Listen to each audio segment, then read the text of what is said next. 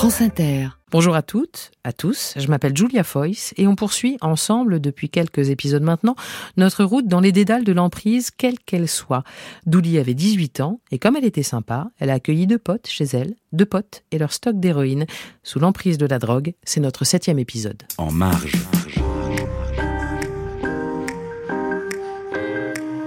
Julia Foyce sur France Inter.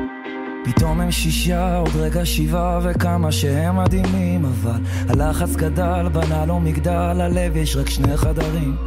והמצפון עובד גם שבתות וחגים. אתם השנה כבר שנים, אני עוד שבוי בפחדים של... אני לא אספיק להגיע. Bonsoir Douli. Bonsoir. Vous êtes comédienne, humoriste, définitivement en marge. Vous nous emmenez d'emblée en Israël. Pourquoi? Qu'est-ce que représente ce pays dans votre histoire? Ah, Ça représente beaucoup. Euh, bah, on m'a sauvé la vie là-bas. Un médecin euh, dans une clinique à Ashkelon euh, pour mes problèmes d'addiction. Et donc, du coup, euh, bah, sans lui, je ne serais pas là avec vous. Et aujourd'hui, quel lien est-ce que vous avez avec Israël? Toujours très fort. Bah, je l'aurai toujours parce que il y a quand même mon cœur est, est en Israël, quoi. Donc, euh, donc oui, non, j'y vais, j'y vais assez régulièrement, mais depuis peu, en fait, j'y retourne depuis deux ans à peu près. Et euh, là, vous y avez passé 15 jours oui. pendant les vacances de Noël, oui. avec euh, le contexte que l'on sait. Oui. Quelles images est-ce que vous en gardez? Quelle, Avec quelles sensations mmh. vous revenez? Bah, Il y a beaucoup de tristesse, c'est très, très émouvant. En plus, moi, je, je, je, je suis beaucoup avec des Israéliens, donc euh, quasiment qu'avec des Israéliens, et notamment des Israéliens qui, qui doivent aller faire euh, la guerre et, et qui n'ont pas du tout envie euh, de faire ça. Enfin, ils ont envie de défendre leur pays, mais en même temps, ils n'ont pas envie de de faire ce qu'ils font, quoi. Donc, euh, du coup, c'est très émouvant. Il y a aussi beaucoup de joie. Euh, euh, bah, quand il y a la guerre, il y a toujours aussi une partie où, où ils sont obligés de compenser dans dans, mmh. dans la joie pour pour sortir de ça, quoi. Et dans la vie. Et dans la vie, quoi. Bah, c'est-à-dire que c'est ça, quoi. C'est c'est tous ces pays où ils ont conscience, euh, un peu trop conscience de la mort et donc, euh, du coup, bah, ils, ils, ils, ont énormément conscience de l'importance de la vie aussi, quoi. Ça vous va assez bien, ça, l'idée d'avoir tellement conscience de la mort qu'on se oui. met à adorer la vie aujourd'hui. Vous êtes sur scène avec votre nouveau spectacle. Hier, j'arrête, et avec vous, ça commence toujours comme ça.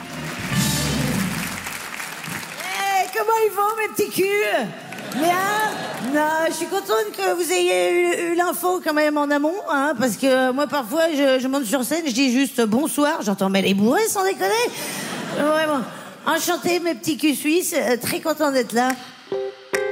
Extrait de votre performance au Festival de Montreux. Vous aimez bien les gros mots? Il euh, y en a certains que j'aime beaucoup. En fait, j'aime la vulgarité, c'est pas forcément, mais la grossièreté, j'adore ça. Pourquoi? Ça me fait rire. Mais l'homme au par exemple, me fait euh, vraiment beaucoup rire, quoi. Donc, euh, oui, il y a plein de. Mais tu sais je suis tombée sur des écrits du, XVIIe siècle, euh, sur des écrits un peu, un peu sexy, mais ils sont pires que nous, parce que en fait, les plus le mot est chiadé et en fait c'est limite plus trash, plus c'est plus c'est avec des mots de vocabulaire hyper chiadés et tout. En fait, t'as encore plus de détails, encore plus de et, euh, et j'avais trouvé ça limite plus trash que euh, que nous ce qu'on peut faire, tu vois, en disant tout. Vous, vous vous l'autorisez à passer cette cette limite et au contraire euh, vous vous aimez ça, vous, vous prenez un, un, réel plaisir, ça se ça se voit, ça se sent, ça s'entend. Euh, c'est la transgression en elle-même qui vous plaît. Il y a de ça chez vous le, Je vois la limite et tiens, je vais voir jusqu'où bah, je peux aller. Toujours, on aime toujours ça dans l'humour, la transgression. Mais euh, oui, si ça blesse pas et si tu vois, si euh, si tu blesses personne et tout, oui, je trouve ça quand même chouette. Tu peux pas faire de l'humour avec des trucs euh, mignons. Enfin, oui, tu peux, mais mais mais c'est moins excitant, quoi. Vous avez la voix rauque, le verbe parfois râpeux. En d'autres ah. temps, on aurait dit la gouaille. Et à part ça, à part ça, quand vous vous regardez dans le miroir d'Ouli, vous vous dites quoi? Oh là là, c'est terrible. Je me dis, oh là là, est-ce qu'on n'aurait pas mérité deux, trois heures de plus de sommeil? Non, en plus, là, je suis dans un Covid long. Je n'avais jamais expérimenté. Mm -hmm. T'inquiète pas, je suis plus contagieuse. Mais euh, j'ai juste tous les symptômes euh, depuis trois semaines. Je me suis jamais trouvée euh, hyper belle, moi. Hein, donc, euh, ouais. J'ai souvent l'impression de ressembler à un mec. Alors, euh, ah oui, bon? j'ai les cheveux longs. Ouais.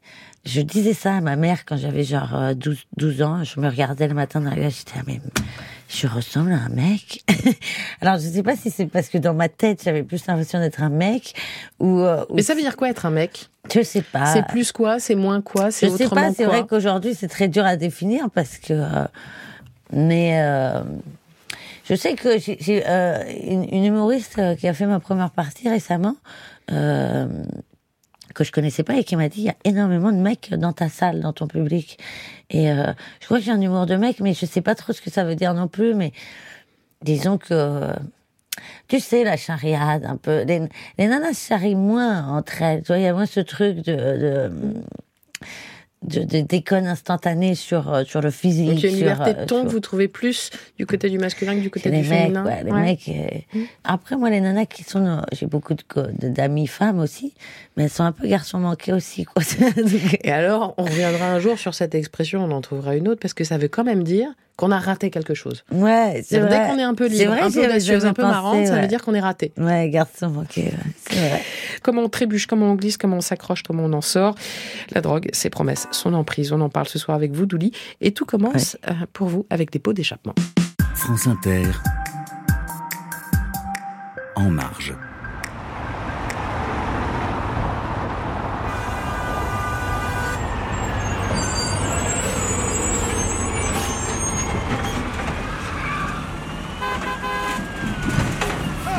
Ça, je reconnais bien ça. C'est quoi ça? Ça, c'est les bruits de mon enfance, mais parce que j'ai grandi vraiment dans Paris. Mais euh, tu sais, j'ai vécu en Espagne et pendant genre, je crois, 4-5 ans, on était dans les montagnes vers Barcelone, mais et j'entendais ouh ouh. ouh, ouh. J'en pouvais plus, j'avais envie de buter le hibou. Et, euh, et j'avais besoin vraiment d'entendre des sons urbains, quoi. Euh, Enfance parisienne, très Ouais. parisienne, un petit un peu gavroche. Elle sentait bon les blagues, dites-vous, et l'appartement sentait lui bon l'amour. Tant mieux parce qu'il était petit, très petit. Une grande sœur, une chambre pour elle, alors pas de chambre pour vous. Vous dormez dans le salon avec vos parents. Quels parents avez-vous eu, Douli? Des parents extraordinaires, vraiment, parce qu'ils étaient très pauvres, mais euh, on se sentait très riches. Et ça, je sais pas comment ils ont réussi à faire ça, mais euh, mais c'est très fort. Pour vivre, ils étaient graphistes, ils étaient doués, oui, euh, mais le fric, la com, se vendre, c'était pas vraiment leur truc. Votre mère, Paolami, était peintre, mais quel genre de femme était-elle? Ah, c'est une, une personne hyper simple, mais très drôle et très naïve. Et autant mon père, il a fait un peu les Woodstock et tout ça. Ma mère, elle a jamais pris de drogue, euh, mais on dirait vraiment que c'est la, la plus perchée de nous tous. Donc, non, non, c'est des amours. Et, votre mon père, Christian, qu'est-ce que vous diriez de lui? Mon père, il est, il est pareil. Il est, bon, lui, il a fait la fête, hein, beaucoup. Et euh, en ça, on se ressemble pas mal. Et euh, non, euh, super guitariste et tout ça, mais c'est pareil, c'est un grand timide. Alors, euh, il a été décoré euh, des arts et des lettres et tout ça. Il en parle jamais. Enfin, ils, sont- timides, ils y arrivent pas à se vendre, quoi. Votre père était foufou, il était musicien, il était guitariste, et de ses doigts, il pinçait les cordes de la guitare, comme ça, et là, c'était Nuage, et là, c'était Django Reinhardt.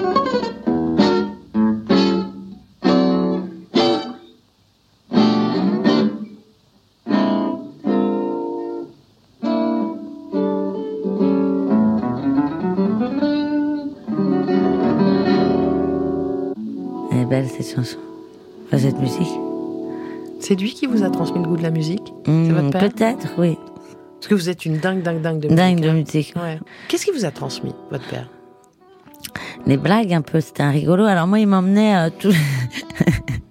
Je sais pas si je devrais le dire, mais si il m'emmenait, il allait souvent au bistrot en bas de chez nous et euh, il me posait sur le zinc. Il m'asseyait sur le zinc quand j'avais genre 5 ans. Et donc moi, tous les piliers de comptoir, c'était mes potes, quoi. Et on discutait, on discutait, on discutait. Il m'appelait la pipelette. et, euh, et ouais, ça, c'était des, des chouettes moments. La musique, beaucoup. Et puis, euh, ah, c'est quelqu'un de très intègre. À trois ans, vos parents vous inscrivent dans une école dite libre. Libre de quoi exactement? Libre de tout. non, vraiment, euh, c'était une école où on faisait essentiellement du théâtre et euh, on travaillait jusqu'à midi et euh, on n'avait pas de devoirs le soir. Donc, euh, et on faisait du sport aussi, donc on était assez libre et, et finalement, euh, j'ai l'impression qu'on était assez euh, responsable Mhm. parce qu'on nous donnait euh, pas mal de bah, d'autonomie. Et quand on te donne de l'autonomie comme ça bah tu oui ça pousse à, à être un peu responsable. Donc euh, c'était chouette puisque même les nanas les mecs étaient mélangés. Enfin tu vois il y avait pas ce truc de d'enfant trop Avec vos cochons d'Inde prunes et myrtilles, avec vos Ouais. grands yeux bleus, vous dites bleu, Adidas, con, d'Inde. bizarre. Oui, je confirme. avec votre sourire grand, lui aussi, toujours là d'ailleurs, ça aussi, on trouvait ça bizarre. Vous développez très vite un don pour écrire des poèmes drôles sur vos camarades de classe, mais également pour tout ce qui était interdit. La transgression, marcher sur des clous, c'était euh, hors des clous, justement, Mm. c'était plus fort que vous? Oui, un peu. Oui, mais je sais pas à quoi c'est à quoi c'est dû parce que ma sœur, par exemple, n'est pas du tout comme ça. Elle est très dans les clous. Alors, euh, je sais pas. Je pense qu'on est comme ça, quoi. Mais moi, si tu me disais, faut pas aller là, surtout quand les adultes me disaient un truc, il faut pas le faire, j'avais tendance à y aller. Mais sans sans méchanceté, quoi. Euh, j'étais pas C'était plus quelqu'un- fort que vous. Ouais, Ouais. c'est-à-dire que mais j'ai pas attaqué par exemple les les gens qui avaient des problèmes physiques à l'école ou des trucs comme ça, tu vois, on n'était pas des enculés quoi. Mais euh, mais dès qu'il y avait un truc un peu interdit euh, Ouais, c'était sympa de. Ben, c'est toujours marrant. C'est toujours marrant, en fait, des interdits. D'ailleurs, heureusement qu'il y a des interdits parce que sinon, je pense qu'on s'amuserait beaucoup moins. Vous aimez la ville, vous aimez votre ville, vous en aimez les recoins, vous en aimez les ruelles. Alors vous adorez le parfum. Patrick Suskin sur la table de chevet. Juste à côté, il y a Astérix, Paris, Lutèce, hein, et le petit blond qui voulait tout défoncer, défoncer en musique, forcément, toujours en musique. Vous en écoutez tout le temps. C'est Portichette, c'est les Berus, les Beastie Boys et puis Otis Redding. Oh, she may be weary. Them young girls, they do get weary wearing that same old shaggy dress. Yeah, yeah. But when she gets weary, try a little tenderness. Yeah, yeah. J'adore Otis Redding. C'est une jo- des jolies chansons pour être euh, à deux. Vous avez 10 ans, vous avez 12 ans, ça vient, ça monte et ça bascule, le corps change, le désir surgit. Vous vous situez comment, Douli, dans vos rapports avec les filles, avec les garçons, avec l'amour? Euh, moi, les mecs, euh, ouais, ça a toujours été des copains, des bons copains. Mhm. Euh, les nanas aussi. Euh, moi, j'avais plus de, de copains mecs, mais euh, les nanas aussi, j'en avais pas mal. Et je dis, elles étaient surtout euh, garçons. Ok, oui, on pourrait retrouver cette expression. Mais euh, et l'amour, euh, l'amour, moi, euh, toujours a des, des trucs un peu. J'aime la passion, moi. J'aime, j'aime sentir un truc. euh, c'est un truc d'ancien drogué, mais mais euh, mais oui, j'ai- besoin que ça soit fou, quoi. À 14 ans, vous quittez la maison, pourquoi? Euh, parce que j'avais pas de chambre. Mais vraiment, alors qu'on s'aime très très fort avec mes parents, euh, j'avais pas de chambre. Ils ont été très gentils de me laisser partir, mais j'étais très indépendante, donc euh, du coup, euh, et je voulais pas, je les aimais beaucoup trop, et je sentais que, tu sais, quand tu deviens adolescent, tu sens que tu peux partir et leur dire des trucs euh, méchants euh, quand t'en peux plus, donc euh, du coup, je voulais pas leur dire un truc méchant. Donc j'aurais dit, je suis sur le point de vous dire un truc méchant, donc euh, laissez-moi partir. Ils m'ont laissé partir. Aujourd'hui, ils s'en veulent un peu, mais euh, je leur ai dit qu'il fallait surtout pas qu'ils s'en veuillent parce que je serais pas euh, ça aujourd'hui non plus s'ils m'avaient pas laissé partir. À 14 ans, seul dans le studio que vous avez trouvé, votre vie ressemble à quoi? Elle est faite de quoi? Euh, Vous vivez de quoi? Bah, j'allais au lycée. euh, Après, j'ai commencé à travailler assez jeune, mais au début, j'allais au lycée, euh, basiquement, et je faisais beaucoup la fête. Mhm. Fête lycée, lycée fête. vous, vous découvrez la drogue à ce moment-là? Oui, euh, à 14 ans. À 14 ans, j'étais en seconde parce que euh, j'avais, un- on m'avait fait sauter une classe. Euh, c'était vraiment par curiosité. Je me souviens, j'étais à l'Élysée Montmartre et euh, je m'étais assise sur les genoux d'un mec qui avait, je pense, toutes les drogues sur lui ce soir-là. Et euh, je lui avais dit, bah, dis-moi tout ce que fait chaque truc. Mais personne ne m'a jamais incité à en prendre. C'est-à-dire que personne ne m'a dit, si, essaye, tu vas voir, ça va être... Non, non. Mais personne vous a dit non plus, fais gaffe, c'est dangereux. Non, mais euh, enfin ça, tu le sais que c'est dangereux. Tu le sais depuis que t'es né que la drogue c'est dangereux. Il y a personne. Enfin, en vrai, personne n'a besoin de personne pour savoir que la drogue est dangereuse. C'est d'ailleurs Oui, sauf que ce mec qui, qui, qui vous tient sur ses genoux, il pourrait vous dire T'as 14 ans, attends un peu. Ouais, alors ça se voyait pas vraiment que j'avais 14 ans à l'époque. Euh, je mentais un peu. Mais euh, donc il, il devait pas savoir que j'avais 14 ans. Mais euh, malgré tout, tu vois, je lui ai demandé qu'est-ce que ça fait ça, qu'est-ce que ça fait ça, qu'est-ce que ça fait ça? Puis j'ai choisi. J'ai choisi un truc, voilà. Mais j'ai jamais eu peur de la drogue en fait. C'est ça l'idée. Donc je pense que d'ailleurs il faut jamais prendre quoi que ce soit quand on a peur de le prendre. C'est sûr qu'on va, on va passer un mauvais moment. MDMA, LSD, tout ce qui peut être Crack, festif, c'est ça tout. Alors Oui. crack, c'est un peu moins festif. Oui, ça peut l'être, mais euh, mais ça l'est pas longtemps. Donc euh, oui, j'ai tout essayé. Kétamine, LSD. Dans vos rêves les plus fous à ce moment-là, vous devenez quoi? Plus tard. Moi, je voulais, j'ai toujours voulu faire ce métier, euh, de faire des, des films et, et de faire des blagues aux, aux gens. Ça toujours, je me suis jamais posé la question.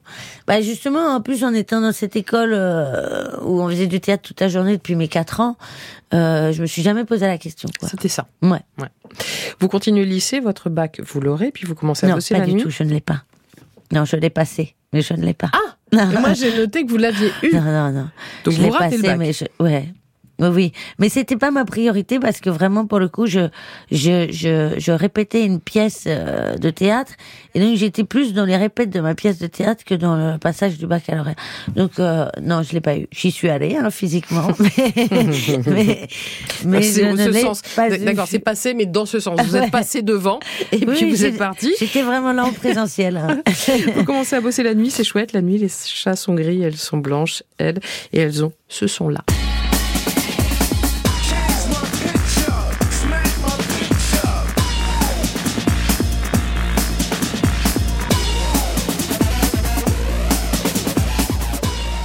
The Prodigy, vous avez 18 ans. Vous êtes qui? Vous êtes comment à 18 ans, Douli? Euh, oh, je faisais plein de trucs. Je, ben, je faisais beaucoup la fête, hein, beaucoup la fête, mais je travaillais aussi beaucoup, beaucoup, beaucoup, parce que j'étais dans une boîte de nuit euh, où on travaillait de 19h à 7h du matin, tous les jours de la semaine. Et quand je faisais pas ça, euh, je, je faisais du merchandising pour un groupe de rock en tournée. Donc, euh, euh, ça- le travail m'a jamais dérangé. quoi. J'ai toujours aimé bosser. Vous êtes élève à ce moment-là au studio Pygmalion, vous serez comédienne, vos rêves, vous ne les avez pas lâchés, certainement pas. C'est juste qu'au départ, vous ne les voyez pas s'éloigner parce qu'il faut tenir debout, parce qu'il faut tenir la nuit, parce qu'on vous le dit, avec elle, la fête est plus belle aussi, la drogue, vous continuez. Vous testez, ça vous plaît, et dans votre tête, vous vous tirez. Douli, vous avez 18 ans.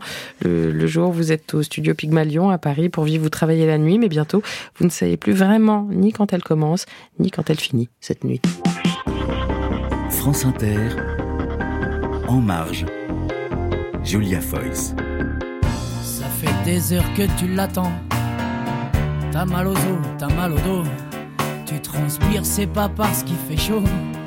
Et tu trembles, c'est pas parce que t'as froid. Tu ferais n'importe quoi pour avoir ton petit képa. Oh, oh, tu voudrais la sentir déjà au creux de ton bras. Oh, la femme de ceux qui n'en ont pas. Elle est vieille ta femme, elle est trop vieille pour toi. Mano Solo au creux de ton bras, chanson choisie par vous. Douli, vous êtes où quand vous l'entendez Quelles images vous viennent Ah ben, en général, moi, quand j'écoutais ça, euh, je, je l'écoutais, c'est un, petit- c'est un petit peu masochiste, je l'écoutais quand j'allais chercher euh, ma cam euh, à Ménilmontant ou à Stalingrad. Euh, donc, euh, c'était assez, euh, assez violent. Mais euh, elle est très belle, elle est très bien écrite, en tout cas, ça décrit exactement ce que vivent euh, les gens qui, qui sont accros à cette drogue. Et quoi, par exemple? À quoi vous pensez? Bah, ce truc de, tu vois, ce dealer que, qui en fait, c'est lui en général qui t'a mis dedans parce que c'est horrible parce que les dealers au début ils te donnent quelque chose de qualité, bien servi, et puis euh, une fois qu'ils s'assurent que t'es bien accro, ensuite euh, ils te donnent des trucs moins bien servis, de moins bonne qualité, donc c'est horrible parce que tu perds encore plus d'argent. Enfin. C'est vraiment un cercle vicieux. Et lui, il dit, tu l'attends, ce salaud, machin, et quand tu le vois, euh, tu lui fais un grand sourire, quoi. Parce que t'es trop content de le voir, mais c'est terrible. C'est, tu, tu souris à ton, à ton assassin. Votre tout premier contact avec l'héroïne, c'était C'était avec qui C'était comment Ah, moi, ah, j'ai vraiment pas cherché. enfin, disons que je, je prenais pas mal de drogue, mais sans être addict à quoi que ce soit. Euh, moi, c'était des, des, des trafiquants qui euh, travaillaient dans, un- dans une boîte de nuit où je bossais, euh, qui euh, organisaient des soirées et qui étaient poursuivis par les flics. Et donc, du coup, ils m'ont dit, bah tiens, prends tout notre stock et fais-en ce que tu veux. J'aurais pu le jeter. Euh, j'ai tout rangé dans mon nez. mais petit à petit, quoi. Et qu'est-ce que vous avez ressenti la première fois que vous y avez touché? C'est très agréable, hein, on va pas se mentir, je peux pas vous dire c'est de la merde, c'est très très agréable. Bon, au début ça fait un peu vomir, alors bien évidemment vu comme ça, c'est- pas réjouissant. Mais comme je dis toujours, si on fait l'analogie avec un, un gâteau au chocolat, on te dit voilà, ça c'est le meilleur gâteau au chocolat de ta vie, euh, mais euh, tu vas euh, avoir une chiasse du Moyen Âge pendant trois jours si tu le manges.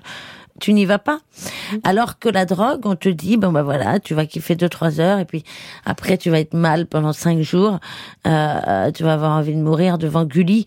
Et ben euh, tu y vas. Et c'est ça, c'est ça qui est quand même assez dingue avec la drogue, quoi. C'est que c'est vraiment un truc. qu'est-ce qui se passe, On du sait coup? que c'est de la merde, mais on y va quand même. Et quand le stock se termine, Là, tu découvres le manque, euh, chose que je ne connaissais pas. En plus, moi, je me, me- je me piquais pas. Donc, euh, euh, je pensais que tous ces trucs de manque, de, de tous les clichés sur l'héroïne, euh, étaient liés au shoot, quoi.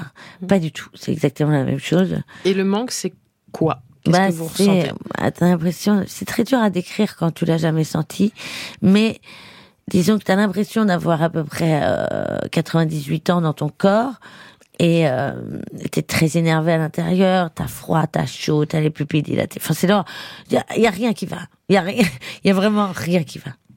Et donc, dans ce il n'y a rien qui va, la seule chose qui peut aller, c'est d'en retrouver? C'est ça que vous dites à ce moment-là, quand le stock est terminé? Euh, non, non, euh, sur le moment pas du tout, mais en fait il y avait une, une vague de d'héroïne et de et de plein de, de tous les opiacés un peu à, à Paris à ce moment-là, parce que j'ai d'autres copains qui sont tombés là-dedans alors qu'ils s'étaient promis de, de jamais toucher à cette merde. Donc si tu veux, euh, oui, il y a quelqu'un qui est repassé chez moi, qui m'a, c'était un petit peu un festival permanent chez moi, donc quelqu'un qui est passé chez moi, qui m'a laissé un petit truc. Alors j'ai pris ça et puis après j'ai travaillé dans une free party où où ils vendaient de la rachacha, enfin où on m'a donné de la rachacha, donc Qui est un dérivé de l'opium, c'est ça oui, c'est Ouais. ça. Et, euh, et donc, si tu veux, bah, petit à petit, en fait, voilà, sans vraiment chercher, sans savoir dans quel manque j'étais, enfin, c'est très bizarre, mais tout s'est fait très rapidement. Et puis après, bah, Et là, à aucun moment accro. vous dites je vais arrêter. Quand est-ce que Euh, vous commencez à vous dire ça? Non, mais là, j'ai, j'ai compris que j'étais vraiment accro, je me suis dit, je reste accro un an. Ah oui. Oui. Ok. Mon grand-père a arrêté de fumer 7 ans, il reprenait 7 ans, il arrêtait 7 ans, il reprenait 7 ans.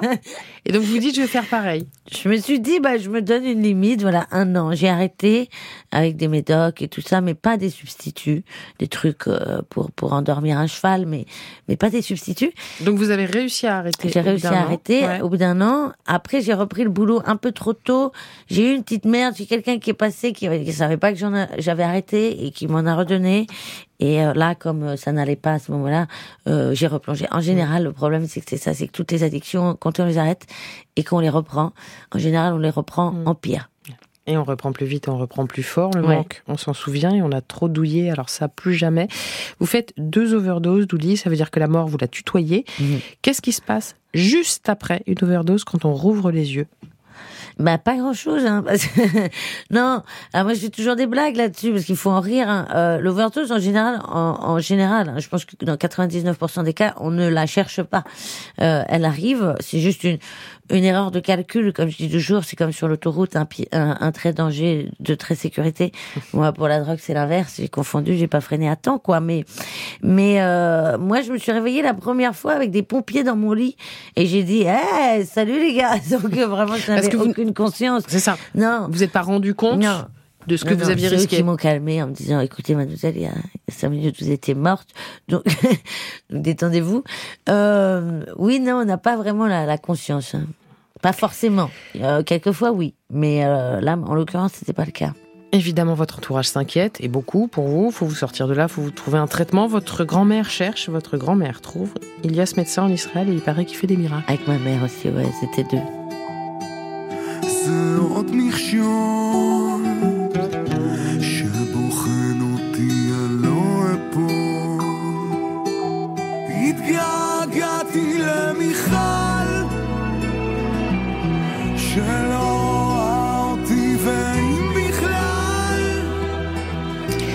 Michal, Eliav Zohar, comment ça se passe en Israël pour vous, Douli Qu'est-ce- Vous arrivez là-bas, vous rencontrez ce médecin Oui. Euh, lui a pas voulu me prendre au début parce qu'il pensait que, enfin, il savait pas que j'étais en Israël. En gros, pour la faire rapide, euh, il a eu mon dossier médical. Et il a dit je ne prends pas cette personne, elle est déjà morte, elle aurait dû mourir depuis six mois. Enfin, euh, Et non. vous, a- vous aviez 22 ans. Je- ouais. Non. Il dit je prends pas cette responsabilité, elle, elle va mourir ici quoi. Euh, ou ce soir, enfin. Et euh, là, il a appris que j'étais en Israël déjà, donc euh, du coup, euh, il a dit bon bah faites-la va venir dans mon cabinet. Et euh, en sortant du cabinet, ça c'est quelqu'un qui me l'a raconté bien évidemment, parce que euh, je m'en souvenais pas.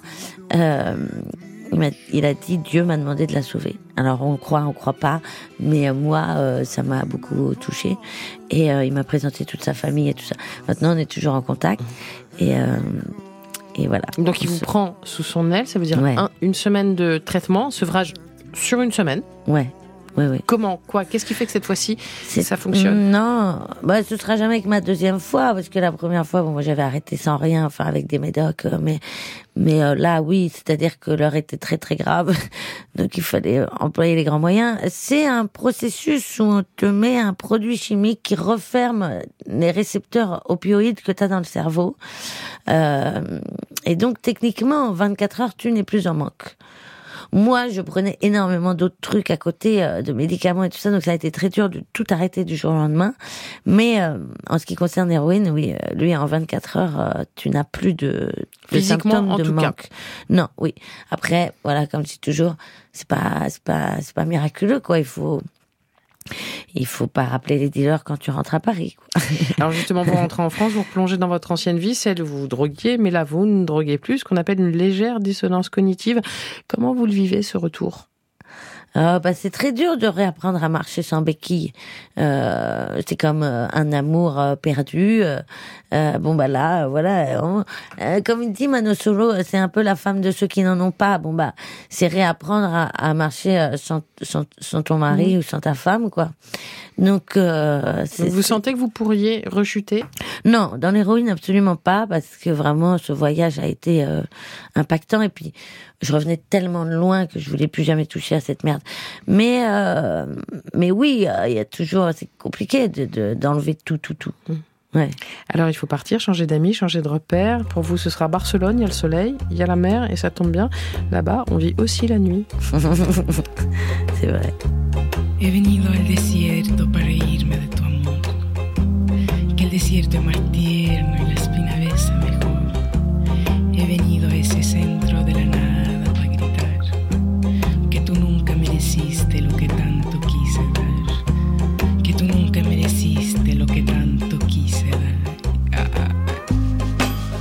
resterez 10 ans en Espagne, vous montez une marque de fringues, vous donnez des cours de langue, encore une fois vous bougez, vous essayez, vous goûtez et vous replongez. C'est pas l'héroïne, ça, vous avez vraiment arrêté, c'est la cocaïne cette fois.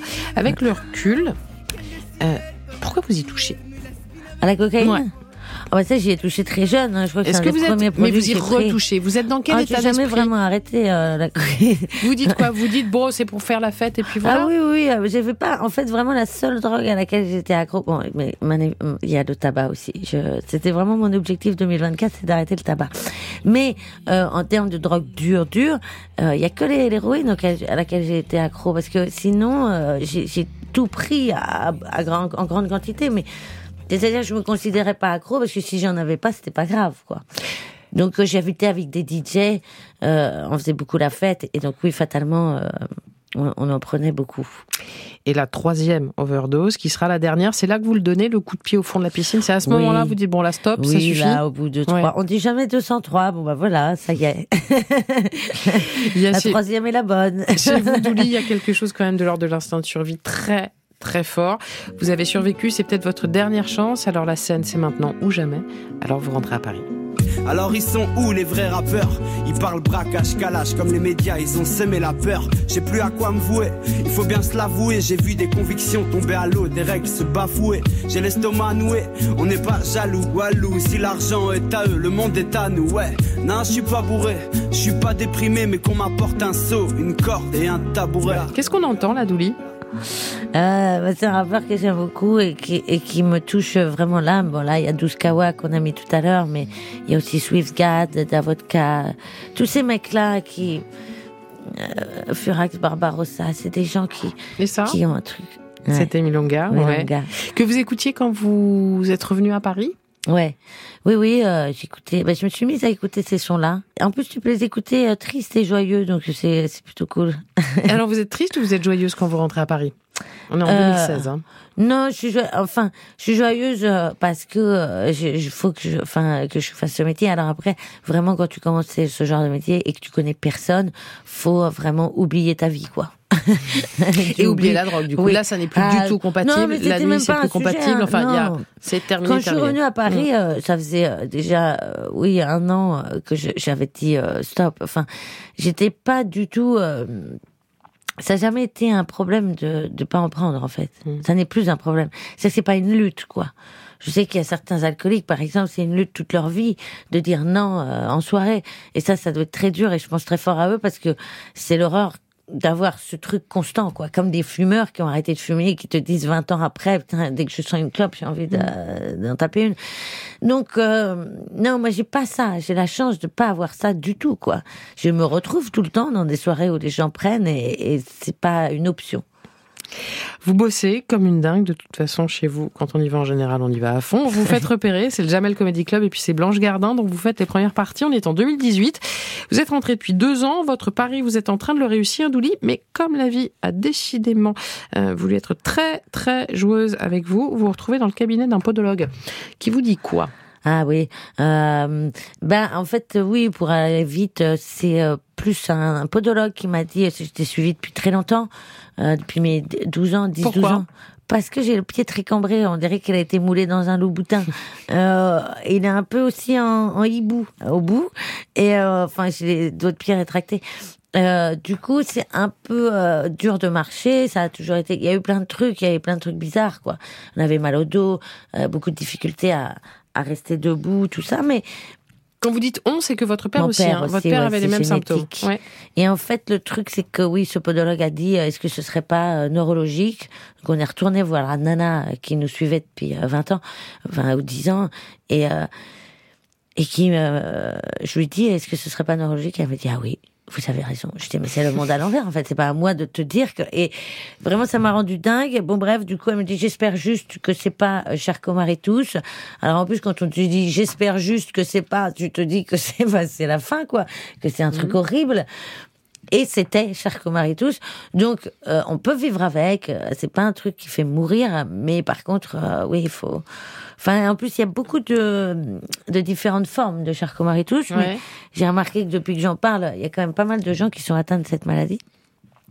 Donc, euh, oui, ça, Est-ce qu'il y a un traitement? Est-ce qu'il y a une C'est quoi la perspective d'évolution? Bah, ça évolue tous les ans parce que c'est dégénérescent. Mais euh, je crois qu'ils font des recherches. Mais euh, nous, on n'aura peut-être pas l'occasion d'en profiter. Qu'est-ce que ça En quoi est-ce que ça impacte votre vie? Qu'est-ce que vous ne pouvez pas faire? Qu'est-ce qui vous est plus difficile? J'essaye de m'interdire rien du tout. Ouais. Euh, par exemple, je peux pas faire un footing parce qu'on a des problèmes de tendons, donc du coup ça ça fait mal au tendon d'Achille. Mais je peux marcher, je peux je peux nager, nager euh, c'est très conseillé pour nous d'ailleurs. Je peux faire plein de trucs, hein, je peux faire à peu près tout, mais euh, disons que ce qui fait mal, c'est de rester debout statique dans une queue, par exemple. Bon, je fais du stand-up, bien évidemment, c'est pas forcément la meilleure, la meilleure option que j'aurais pu choisir, mais euh, là, je me sers un peu de mon pied micro comme une canne, tu vois. Alors là, ça soulage un peu. Mais euh, oui, et courir, certains, on est plus fatigué plus rapidement, mais mais mais j'en parle pas trop parce que en fait, je pense qu'il faut mieux, euh, il vaut il vaut mieux que les gens en aient une petite conscience lointaine, mais euh, quand tu veux t'asseoir ou un truc comme ça, que t'aies une espèce de pseudo-priorité. Mais sinon, euh, c'est bien que les gens pensent que t'es quelqu'un de complètement normal parce que Pourquoi? euh, j'aime pas la pitié. Puis il y a des gens qui se nourrissent de ça, qui adorent dire alors aujourd'hui ça va, ça va mieux. Et c'est en fait, ça te renvoie à, un truc négatif en fait. C'est dommage parce que je pense que c'est fait, du, ça part d'un bon sentiment. Mais euh, moins les gens savent que tu que que t'en chies, mieux c'est parce que toi aussi t'oublies. Si les gens te le rappellent, du coup tu dis ah bah oui c'est vrai j'ai mal. Et est-ce que la suite, vous y pensez? À ce que ça pourrait devenir? Non, que... je préfère ne pas y penser parce que j'ai euh, l'exemple de mon paternel qui qui euh, ne peut plus vraiment marcher aujourd'hui. Donc euh, du coup, euh, moi j'essaye de faire beaucoup de sport et tout ça pour ralentir l'évolution de la maladie, mais et d'écouter beaucoup de musique. Ça a changé quoi pour vous qu'on pose le diagnostic? Euh, c'est pas mal quand même parce que tu te trouves un peu chelou. euh, Enfin, tu te dis j'ai quand même pas mal de, de trucs différents des autres euh, depuis tout petit. Et là, on te dit qu'il y a une explication. Donc tu te dis bon, je suis pas complètement folle, mais euh, par contre, c'est toujours un peu compliqué au début de, de voir. tous les sites qui parlent de ta maladie t'envoyer sur le site du Téléthon. C'est-à-dire que c'est un petit peu comme si tu changeais de statut, quoi, social. Et, le risque, ce serait d'être, de se laisser enfermer euh, là-dedans, derrière une étiquette, derrière une maladie, derrière un handicap. Non, il faut pas. euh, Enfin, non, moi j'aime bien en parler parce que c'est euh, les handicaps invisibles et on est très nombreux et et du coup les gens ça leur fait du bien de savoir qu'il y a plein de gens euh, qui ont pas l'air d'en chier, qui en chient, tu vois. C'est toujours sympa de savoir que les autres en chient, tu sais. c'est toujours très agréable. C'est à ça Donc- que sert cette voilà, émission. J'en chie et ça me fait plaisir que ça vous fasse du bien. En marge. Sur France Inter. J'ai installé une appli de, de rencontre. C'est fantastique ce truc, je connaissais pas. Non, j'ai fait le calcul, j'ai matché avec 137 mecs. Euh, 137 mecs qui te courent au cul pour l'ego, c'est pas dégueulasse. hein. Tout ça, je précise, attention, sans une photo de mon visage. Non, les gens ont la dalle. J'ai juste mis une jambe et un yep. Et mes pieds sont dégueulasses. Vraiment. On dirait des racines de gingembre. C'est chaud. Non, non. Ils sont tout crochus. Un hibou. Je peux fumer une clope à l'envers sur un arbre. Ah, vraiment, j'ai pas besoin de mousqueton pour l'acrobranche. hein. Moi, j'achète mes chaussettes rayon cagoule. Il y a quand même un mec qui m'a dit Pourquoi tu mets pas de photo de ton visage? Je dis Non, mais ça, c'est pour garder une part de mystère. Il me dit Bah, envoie-moi un vocal alors. Qu'est-ce que vous ressentez sur scène, Douli? Ah, c'est chouette d'être sur scène. Tu sais, parfois on est en, en tournage sur des films ou des séries et et euh, tu tu peux pas aller forcément euh, jouer, t'as pas le temps et et, euh, et c'est dans ces moments-là que je me rends compte à quel point ça me manque. Ouais. Euh, donc euh, oui, euh, c'est d'adrénaline, hein, c'est toujours ce qu'on cherche. hein. C'est ça. Ouais. Avec un manque qui est peut-être plus facile à gérer ou à supporter. Oui. oui. Oui, oui. En quoi elle vous a construit la scène, nourrie ou transformée? Parce que là, ça fait huit ans. euh, forcément, il y a quelque chose de différent. Qu'est-ce que, qu'est-ce que, est-ce que ça a soigné des choses? Est-ce que ça en a apaisé d'autres? Est-ce que Euh, euh, je sais pas, ça m'a réconcilié avec moi parce que, enfin, pas réconcilié, mais disons que c'est tout le temps quand tu sais depuis toujours que tu as envie de faire un métier. Si tu veux, tous les autres métiers que j'ai faits, euh, j'étais très heureuse de les faire et je les ai fait euh, le mieux, le, le mieux que je pouvais. Mais, mais on te demande qu'est-ce que tu fais dans la vie et t'as l'impression de mentir à toi-même quand tu dis bah je suis barmaid, je suis machin. Alors oui, t'es barmaid, mais mais t'es pas ce que t'es au fond en fait. Et T'as l'impression tu t'as juste envie d'arriver un jour et de dire oui, ben, je- mon métier c'est faire ça, c'est faire des blagues et, et faire des films et, et donc euh, et donc d'être d'être fier de ça quoi. vous venez de refaire pour nous tout votre chemin, Douli, jusqu'à Oui. aujourd'hui, en le réentendant, euh, en le racontant à nouveau, vous vous dites quoi? Je me dis, euh, est-ce que je changerais quelque chose, c'est ça? Ouais. Je sais pas. Euh, non, c'est pas, c'est pas forcément je pense ça. que je prendrais moins de drogue. Mais alors- non, vraiment, parce que en fait, là, si tu veux, j'ai l'impression d'avoir vraiment euh, 10 ans de moins, parce que j'ai l'impression qu'on m'a enlevé 10 ans de ma vie. Mhm. Tu vois, il y a 10 ans de ma vie que j'ai pas vraiment vécu, quoi. Je les ai vécus, mais il y a beaucoup de blackouts. Il y a une année, par exemple, euh, je ne m'en souviens pas. C'est vrai? Une Non. année. Une année entière. Et pourtant, j'ai fait plein de trucs. hein. Mais Ouais. je ne m'en souviens pas. Donc, si tu veux, c'est des bouts de vie qu'on m'a enlevés, quoi. qu'on- euh, et, euh, enfin, que je me suis enlevé moi-même, d'ailleurs. Personne ne m'a enlevé quoi que ce soit. Donc, oui, euh, je pense que ça m'a appris beaucoup aussi Mhm. sur euh, la vie et sur les gens qui souffrent et plein de trucs. Et donc, ça, Quoi, ça, par exemple? Bah, c'est chouette de, de, de fréquenter des gens qui ont des, des gens qui sont dans la merde en fait parce que après tu juges quand même beaucoup moins Euh, et tu comprends beaucoup plus les gens qui peuvent être dans la merde et et c'est bien de faire des conneries parce que bah tu te rends compte que toi aussi tu es capable d'en faire et, et et donc tu comprends aussi beaucoup plus les gens qui en font donc euh, Donc oui, ça, ça apporte, je trouve, pas mal d'empathie quand tu t'en sors. Et, euh, et d'apprécier aussi les, les petits moments simples de la vie. Ça, c'est chouette aussi. Petits moments. Merci infiniment, Douli. En marge, c'est terminé pour ce soir. Je le rappelle, vous êtes en tournée dans toute la France avec votre spectacle Hier, j'arrête. D'ici là, bien sûr, on vous retrouve dans la bande de l'amie Charline Vanhoenacker dans le Grand Oui. Dimanche Soir sur France Inter. Exact. Merci à toutes, à tous de nous Merci. avoir suivis. France Inter. En marge. C'est la fin du septième épisode et c'est l'avant-dernier déjà. Notre série sur l'emprise s'achève bientôt. Rencontre à suivre avec Afshan Rahi sous le poids des traditions, sous la pression familiale, mariée de force.